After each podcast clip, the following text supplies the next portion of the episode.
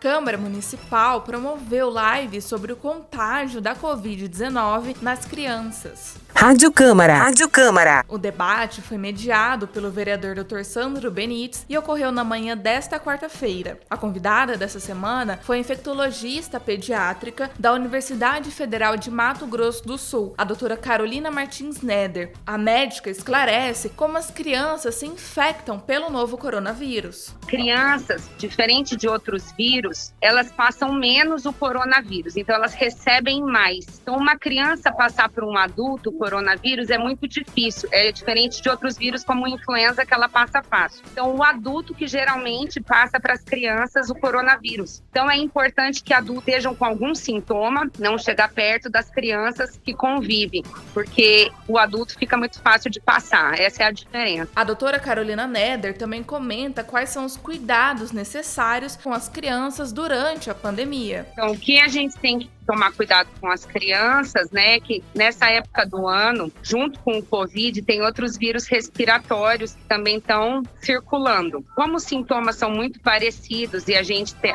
poucos leitos disponíveis, o ideal é continuar mantendo o distanciamento social, ficar com as crianças em lugares ventilados, ensinar a usar máscara e lavar as mãos e assim que chegar em casa da escola ou de algum outro lugar que teve que ir tomar banho e manter a carteira de vacinação em dia, principalmente contra o influenza, que é um vírus muito agressivo para as crianças e nessa época está tendo.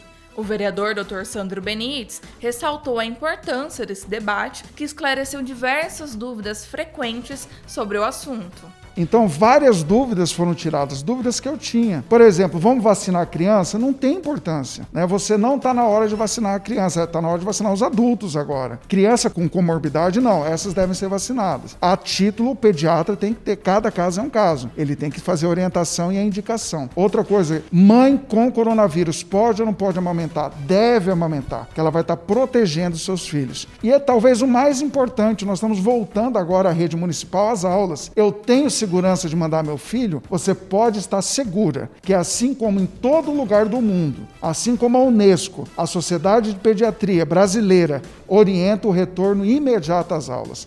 Nós voltamos aqui em Campo Grande à rede privada e nós não tivemos nenhum aumento de incidência com crianças com coronavírus, ou seja, a rede municipal também deve voltar. Adriana Costa, direto da Câmara Municipal de Campo Grande.